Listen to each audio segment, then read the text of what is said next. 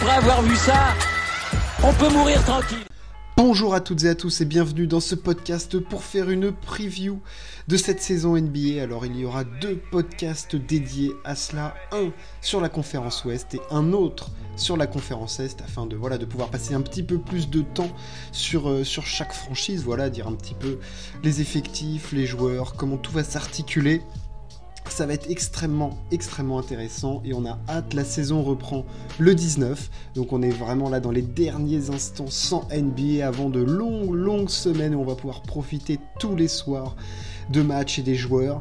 Euh, ça va être à très très grand bonheur et on a très très hâte que ça commence. Alors, euh, ce que je vais faire, c'est que pour cette petite preview, euh, je vais donner le classement que je pense être de cette conférence Ouest à l'issue de la saison. On sait très bien qu'il y a 100% de chances que ça ne se passe pas comme ça. Une saison NBA est évidemment très très longue, faite d'énormément d'aléas. Il peut y avoir des blessures, enfin bref, il peut y en avoir un petit peu dans tous les sens. Euh, je vais donner du coup les 15 équipes dans l'ordre. Euh, en partant de la dernière équipe euh, pour moi de cette saison dans la conférence Ouest. Ce sera les San Antonio Spurs. Après suivre les Houston Rockets, Utah Jazz 13e, 12e le Thunder, 11e les Kings, 10e les Blazers, 9e les Lakers pour les deux équipes du Play-in Tournament et après on rentre dans les 8 équipes. Alors le top 8 maintenant n'a plus grand intérêt parce que tu es directement qualifié en playoff seulement si tu es dans les 6. Mais en 8e j'ai les Wolves, en, 7e j'ai les euh, New Orleans Pelicans, euh, les les Dallas Mavericks de Luka Doncic sont 6e, 5e, les Memphis Grizzlies. Les Suns sont 4e, Nuggets 3e, Warriors 2e, Clippers 1er. Euh, voilà, ça, pour moi, c'est le classement de la conférence Ouest. Alors, pourquoi est-ce que je mets les Clippers en 1 Parce que je pense que cette équipe est tout simplement une, si ce n'est la meilleure sur le papier équipe NBA. Il y a de la profondeur, il y a des grands joueurs, il y a des retours, il y a un Kawhi Leonard qui revient et qui a l'air plutôt en forme sur ce qu'on a vu. Euh, il y a évidemment Paul George. Et puis après, il y a tout un effectif aussi. Il faut pas oublier qu'il y a un Nicolas Batum, que ça fonctionne, Nicolas Batum, pardon, bien évidemment. Euh, ça fonctionne très très très bien. Euh, Reggie Jackson à la main a été, voilà, fait plus que le travail. il ne faut pas oublier qu'il y a un revenant aussi qui s'appelle John Wall. donc voilà, il y a une équipe absolument énorme, évidemment Marcus Morris. je veux dire, il faut se rendre compte de la profondeur de cet effectif, des joueurs qui qui ont explosé aussi récemment. Je pense à un Terence Mann, t'as aussi un Norman Powell, enfin je veux dire, t'as du Robert Covington, enfin je veux dire, il y a une profondeur d'effectifs absolument folle du côté de, de nos amis les Clippers, avec des mecs qui peuvent tout faire sur les quatre postes. Alors oui, au pivot, parfois ils vont être un petit peu sous-dimensionnés, euh, mais euh, voilà, est-ce qu'un Moses Brown euh, peut faire l'affaire? Je pense que oui, il y a Evika Zubac, alors certes, tu vas pas l'avoir dans tes fins de match, mais enfin bon, c'est quand même un mec qui peut bien bien te servir. Donc les Clippers pour moi sont surdimensionnés, ils sont prêts. Euh, ils ont un 5 majeur absolument démentiel. Quand tu mets euh, Reggie Jackson, Paul George, Kawhi Leonard, euh, que tu mets du Marcus Morris et du Evie Kazubac, c'est monstrueux. En plus, tu peux, en sortie de banc, tu vas te prendre des Robert Covington, des Norman Powell, des Luke Kennard, c'est juste un enfer. Ça shoot à 3 points, ça défend très très dur. Mais c'est à la création de balles, c'est monumental. Cette équipe est énorme. Il y a un effectif dingue, coaché par Tyrone Lou qui, on le sait, alors peut-être par ses systèmes de jeu, c'est pas le meilleur, mais alors pour gérer des vestiaires compliqués, il est très très fort. Donc les Clippers, pour moi, en saison régulière, ça va gagner un nombre de matchs absolument incalculable par le talent, par l'organisation. C'est des mecs dans la force de large, des mecs revanchards. Je veux dire, Kawhi, on l'a pas vu l'année dernière, mais ça va être très costaud. On a vu qu'avec seulement Paul George, ça suivait quand même très très très bien. Je me, me fais pas trop de soucis pour, euh, pour les Los Angeles Clippers. Très honnêtement, je les vois premiers de cette conférence Ouest.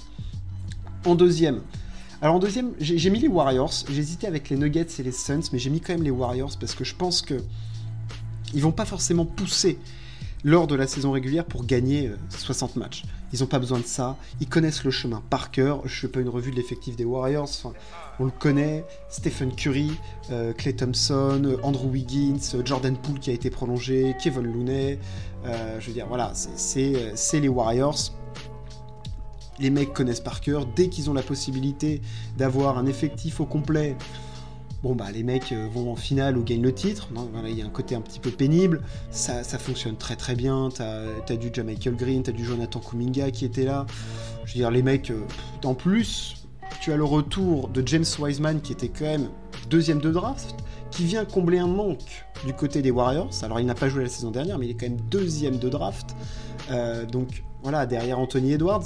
Donc c'est quand même un ajout qui peut être extrêmement intéressant pour nos amis Warriors. Qui euh, là en plus, ça y est, Clay Thompson est revenu, Stephen Curry est plus que jamais en maîtrise de, de son basket et de cette franchise. Le seul petit. Andrew Wiggins est là et a été monumental et d'une aide absolument démentielle en attaque et en défense. Jordan Poole a explosé.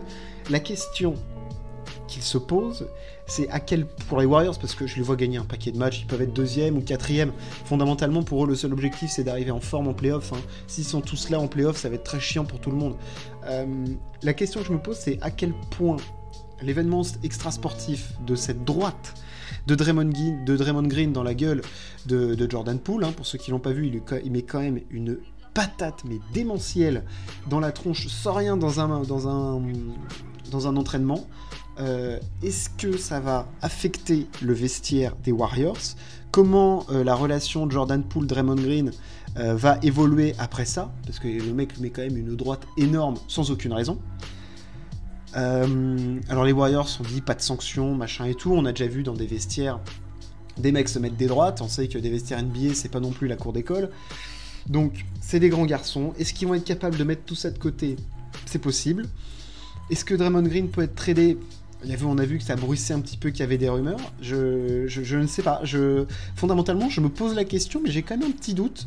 Et ça peut être une grosse, grosse épine dans la chaussure, parce que quand on sait l'importance de Draymond Green dans cette équipe, qui est les couilles, le cœur, là où Stephen Curry est le leader et le meilleur joueur, Draymond Green, c'est le patron défensif, c'est un des tout meilleurs défenseurs de l'histoire de la planète. La façon dont il organise les systèmes est, euh, était, est hyper intéressante. Donc, c'est un élément central de cette équipe et comment les Warriors vont faire sans lui, si jamais il n'est pas là, ou avec lui dans un contexte compliqué. J'espère que ça va pas péter leur saison parce que ils ont quand même assuré, ils ont prolongé Andrew Wiggins, ils ont prolongé Jordan Poole, Stephen Curry là, Draymond Green, Clay Thompson. Enfin, je veux dire, on connaît les mecs. Euh, c'est une équipe très forte. Ils comblent un manque avec l'arrivée de James Wiseman pour le pivot. Franchement, moi, je j'ai peu de doutes sur cette équipe. En troisième, je mets les Denver Nuggets. Alors, les Denver Nuggets, euh, ça y est, avec évidemment Nikola Jokic, euh, double MVP en titre, euh, voilà, un pivot absolument démentiel avec des pourcentages au shoot fou, un mec qui est à l'impression qu'il a un sous-physique mais il domine juste parce qu'il est trop fort au basket. il a, ça y est, enfin le retour de ses deux acolytes. Ça y est, l'effectif des Denver Nuggets et là, on a le retour de Jamal Murray. Et ça, pour moi, c'est énorme. C'est vraiment le. On l'avait vu, c'est le complément parfait à Nikola Jokic. Euh, c'est un meneur de très très haut niveau, capable en playoff. Il n'a pas peur. Il peut mettre 50 pions en playoff. Il n'y a aucun problème. Euh, euh, l'ami Jamal Murray. On a aussi Michael Porter Jr. qui est, qui est de retour. Euh, est-ce que sa blessure au dos ne va pas complètement l'empêcher? On sait, il a aussi un contrat max. Donc c'est quand même un engagement de la part des Nuggets. Si ce mec-là est à 100%, c'est un bonheur absolument immense pour les Nuggets parce que c'est un mec qui va mettre des points. C'est un mec qui est là pour mettre des points. Alors oui, en défense, c'est un petit peu une passoire, ça très clairement, mais en attaque, il a un talent fou. En plus, les Nuggets ont rajouté Kentavious Caldwell Pop, vraiment un mec sur les ailes, capable de défendre, de mettre des trois, très utile, on l'a vu dans le titre des Lakers.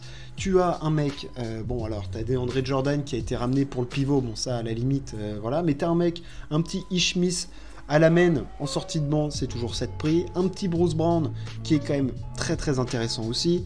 Tu as également Aaron Gordon qui a fait une excellente saison l'année dernière. Donc l'effectif des Nuggets, il est là. Leur fenêtre de tir, elle est là.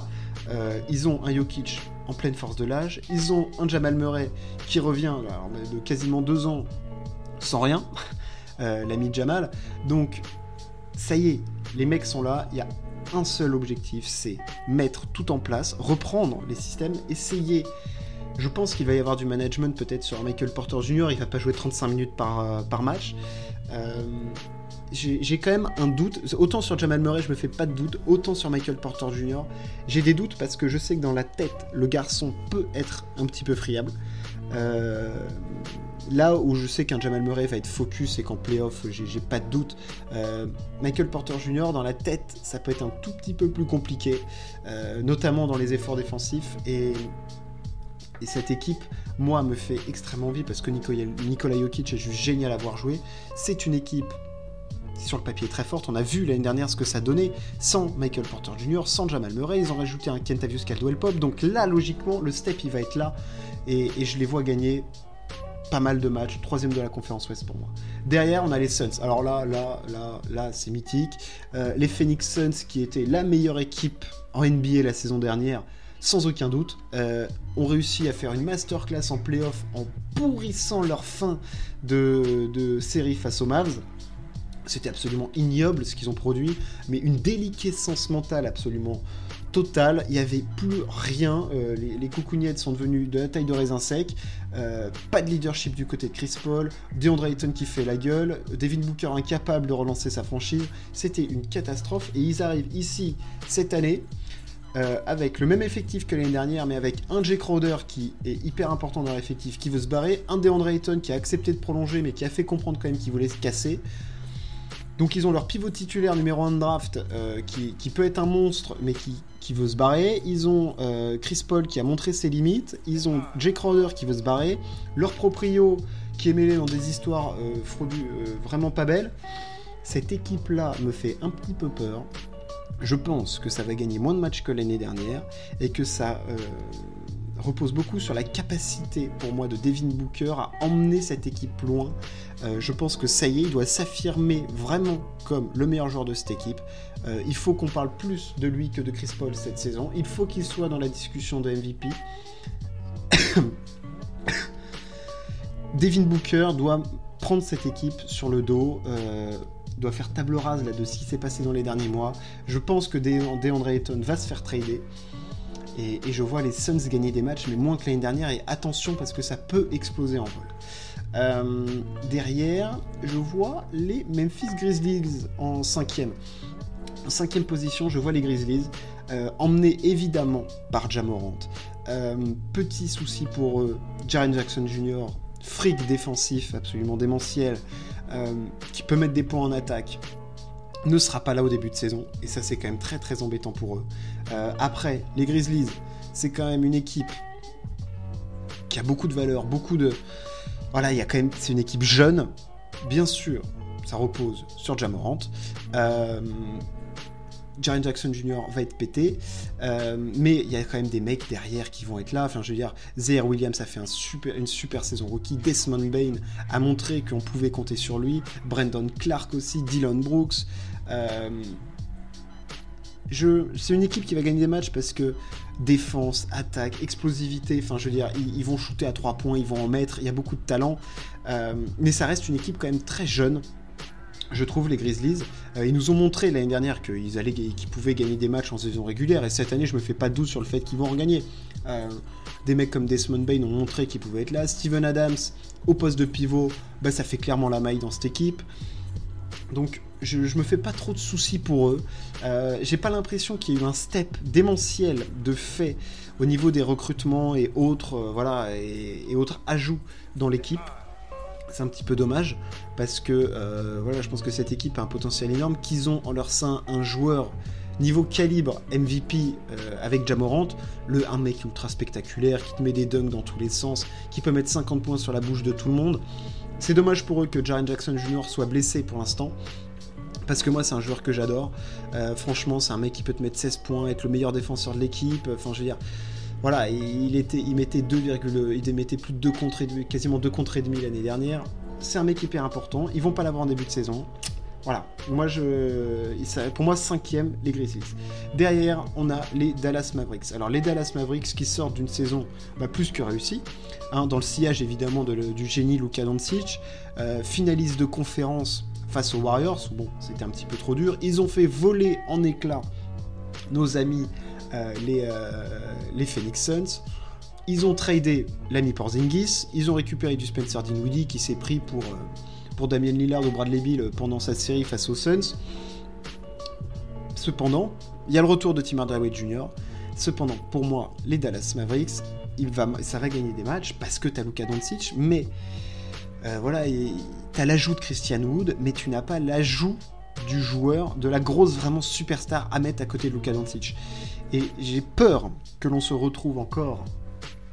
Alors là, je parle pour plus loin parce que dans la saison régulière, c'est une équipe où tu as du talent quand même. Hein. Euh, t'as Luka Doncic, t'as du Spencer Dinwiddie, t'as Dorian Finney-Smith, euh, Reggie Bullock, t'as du Christian Wood maintenant, Dwight Powell. Ils ont des joueurs, un Javal Magui au poste de pivot, c'est toujours très utile, Maxi Kleber aussi. Mais pour moi, Dallas n'a pas fait le step qui était promis.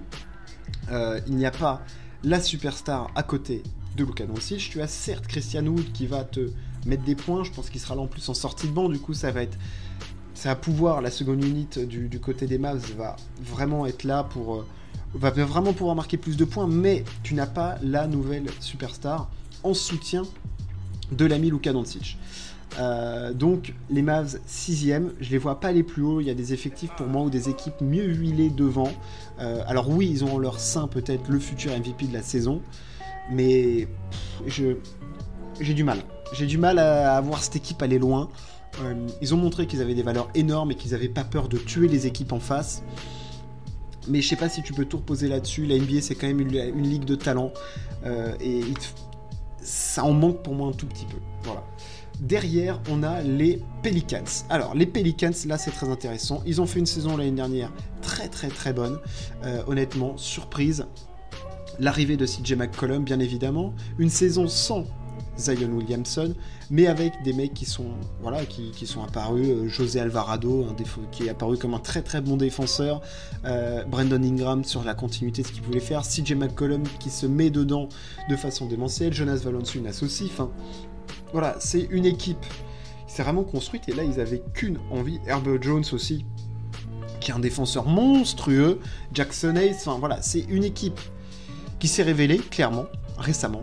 Euh, je compte beaucoup dessus. Très honnêtement, j'y crois en cette équipe. En plus, il y a l'arrivée de Zion Williamson, euh, qui n'a certes pas joué la saison dernière, mais on se souvient tous de la saison 2021, où il met quand même 27 points par match, avec des pourcentages hallucinants.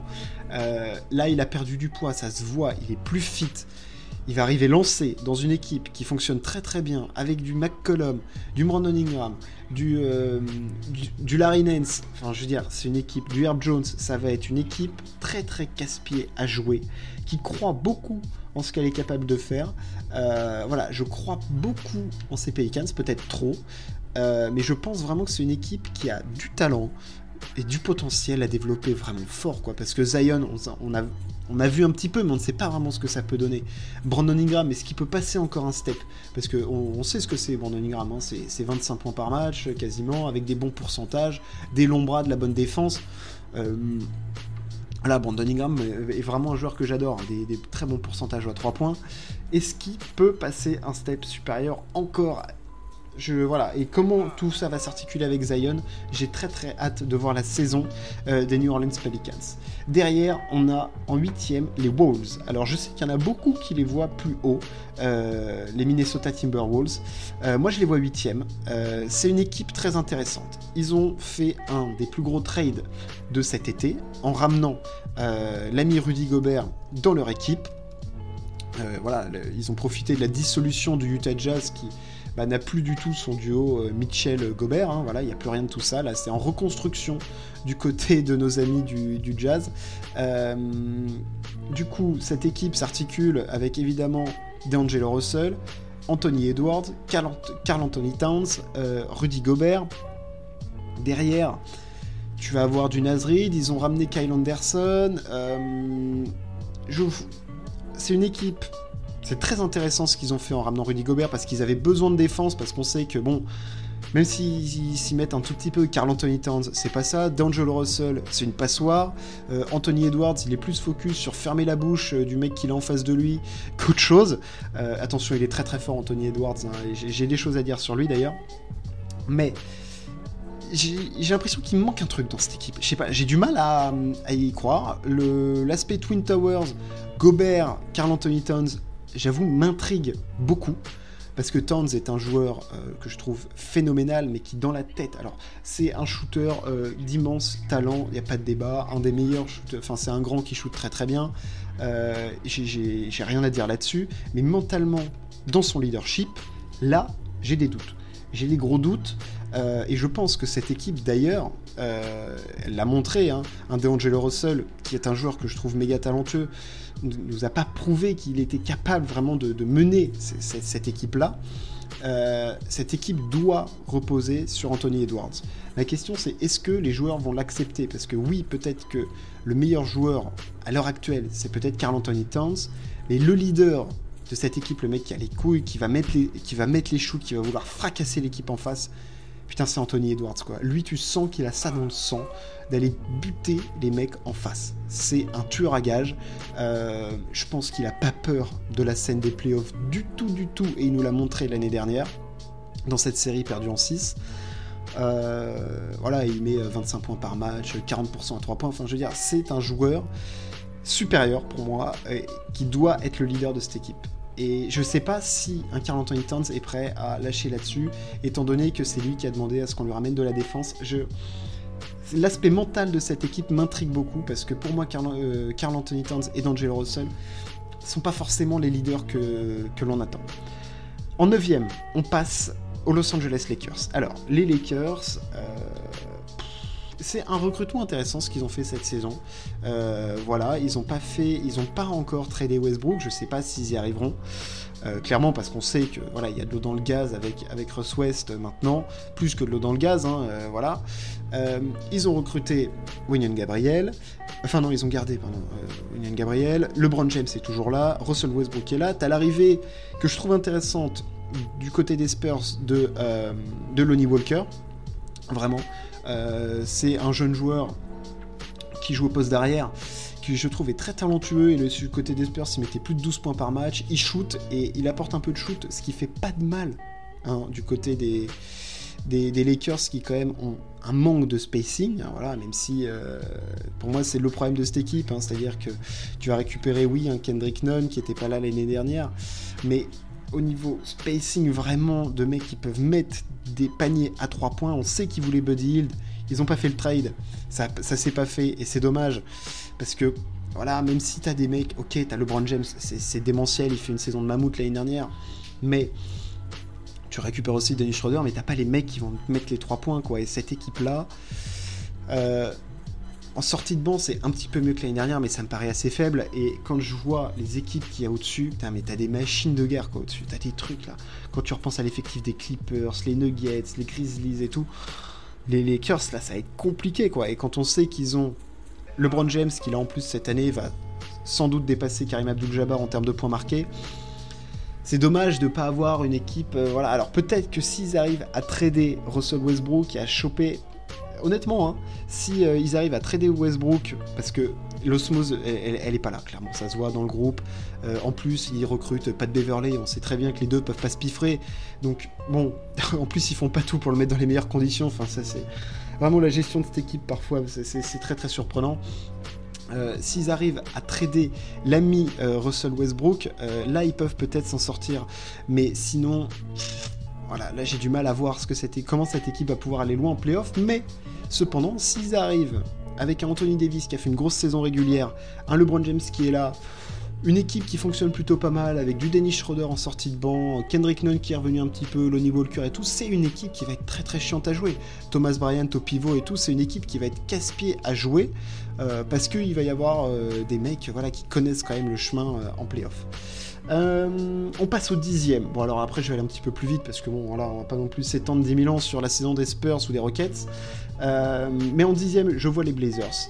Les Blazers avec le retour de Damian Lillard. Euh, il y a toujours maintenant Anthony Simons qui, pour moi, a montré qu'il était aussi, qu'il pouvait être un, deuxième joueur très intéressant à côté de, Lillard. Alors, on, on les a pas encore vus ensemble, mais je pense que c'est un truc qui va vraiment fonctionner.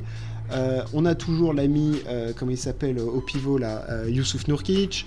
Il y a l'arrivée de Jeremy Grant, mais enfin, si les Blazers pensent qu'en ramenant Jeremy Grant, c'est ce qui va faire rester, enfin qui va faire croire à, l'ami Damien Lillard qu'ils vont pouvoir gagner un titre. Bon, moi ça me paraît un petit peu court cette équipe, et puis quand je vois l'armada des autres équipes dans l'Ouest, franchement ça me paraît juste. c'est cool, on va revoir Damien Lillard sur le terrain, Anthony Simon s'est à développer, mais il y a l'arrivée du rookie Shadon Sharp, ouais, ok, mais je vois pas, je vois pas, je vois pas où ça va nous mener cette affaire. Clairement, je vois pas. Euh, après, on a les Kings que je mets 11e. Alors là, les Kings, euh, il y a eu un trade l'année dernière avec l'arrivée de, l'ami Domantas Sabonis. Euh, je ne sais pas trop quoi penser des Kings, parce que oui, il y a toujours évidemment D'Aaron Fox. je, cette équipe il y, a Malik Monk euh, qui arrive, euh, oui. Euh, enfin, Kevin Werther aussi. Bon, ok. Il y a toujours Harrison Barnes. t'as D'Aaron Fox, t'as Domantas. Clairement, c'est une équipe. Ils vont pouvoir mettre des points, mais alors ils vont. Je ne sais même pas combien ils vont encaisser. Ils vont repartir avec des charrettes entières de points. Défensivement, ils vont se faire mais transpercer dans tous les sens. T'as le rookie qui gagne c'est assez intéressant. Mais euh, cette équipe m'inquiète défensivement, franchement. Et j'ai toujours du mal à voir dans la gestion des Kings où ils veulent euh, aller.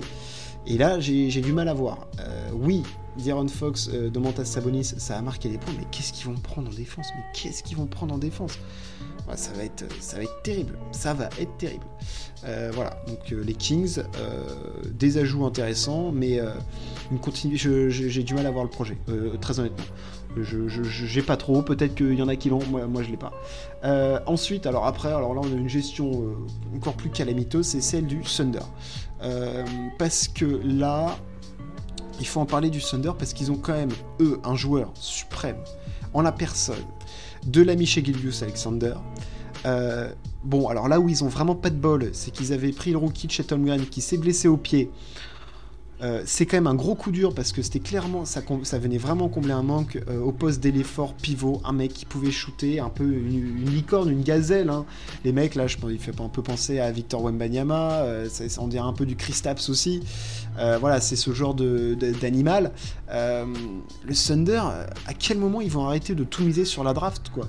Je veux dire, ok, ils ont une charrette de pique et c'est cool mais euh, franchement, je j'ai pas le j'ai pas le projet là. Sam Presti euh, qui est le manager, ok, il y a, des, euh, trucs intéressants à, faire à la draft, mais est-ce qu'au bout d'un moment, il faut pas essayer d'aller vraiment mettre les gros joueurs autour de Shai quoi? Parce que ok, Sterling Brown c'est sympa, Darius Besley aussi. Lugensdort, on adore, la défense, il s'est développé en plus, il s'est acheté un petit shoot et tout, c'est un mec, il est top. Treman, c'est très sympa, c'est une équipe qui est tellement jeune. Chez le Gigou, c'est tellement talentueux que j'ai du mal à voir vraiment ce qu'ils vont réussir à, produire. Euh, clairement, cette équipe, elle est pas, meilleure que l'année dernière, étant donné qu'il n'y a même pas de Chet Holmgren euh, qui jouera cette saison. Alors oui, les joueurs vont peut-être se développer, progresser et tout, mais est-ce qu'au bout d'un moment, Shai, il va pas s'impatienter, quoi? Je veux dire, enfin, il, il va pas continuer, il va pas faire continuellement des saisons euh, énorme à porter toute l'équipe sur, son dos euh, dans, le vide quoi. Je moi j'ai du mal à voir où ça va aller euh, Oklahoma. Et, ça m'inquiète un petit peu parce que attention si Shai commence à dire et eh, les gars moi j'en ai marre de, de, jouer les fins fonds de la ligue avec des mecs dont je me branle complètement. Donc attention le management du Thunder. Euh, derrière, alors là, euh, c'est la fête du slip. On a le Jazz, bon bah qui a fait péter toute son équipe. Où là, c'est la reconstruction. Il y a, y clairement, il va y avoir 150. Je sais même pas euh, quel, va être le 5 majeur. Très honnêtement, c'est assez illisible hein, ce qui se passe du côté du Jazz. Il euh, y, a clairement plus personne, enfin c'est pas qu'il y a plus personne, mais tout a, volé en éclats. Il y a euh, Talen Norton Tucker qui est arrivé, il y a toujours Mike Conley, mais sinon derrière, c'est bah, t'as plus, euh, plus Mitchell, t'as plus Gobert, donc c'est à dire que le projet autour de cette équipe, il n'est plus là. Alors t'as récupéré un Laurie Markkanen, why not? Mais voilà, c'est une équipe qui va clairement va jouer le fond. Alors aussi, ils ont aussi récupéré Colin Sexton, mais qui est blessé pour l'instant. Euh, je sais pas quand est-ce qu'il va revenir. Tu es clairement sur une reconstruction. Alors, est-ce que ta reconstruction, c'est euh, Colin Sexton, du Laurie Markkanen? Possible. Euh, j'ai dû, voilà, c'est une équipe. Alors là, il y a beaucoup d'interrogations. C'est très très difficile à lire. On a beaucoup de mal à voir où ça va les mener. Mais voilà. Ça va être intéressant de voir ça. Et alors après, là, c'est la fête du slibar. Les Spurs et les Rockets. Moi, je les mets derniers. Je mets les Spurs encore derniers. Encore plus loin que les Rockets parce que les Rockets pour moi t'as plus de talent. Alors c'est très foufou les Houston Rockets. Alors oui Jalen Green a montré du potentiel. Il n'y a pas de souci là-dessus. Euh, ils ont, ils ont c'est Jamari Smith hein, qu'ils ont pris, ouais, c'est ça. Euh, à la draft, numéro 2 de draft, euh, deux, deux, ou attendez, deux ou trois, je sais plus, troisième, non, non, il est troisième, il est troisième, évidemment, euh, derrière Paulo Banquero et, et Chet Holmgren. L'ami Jabari Smith avec Jalen Green, c'est une équipe jeune aussi.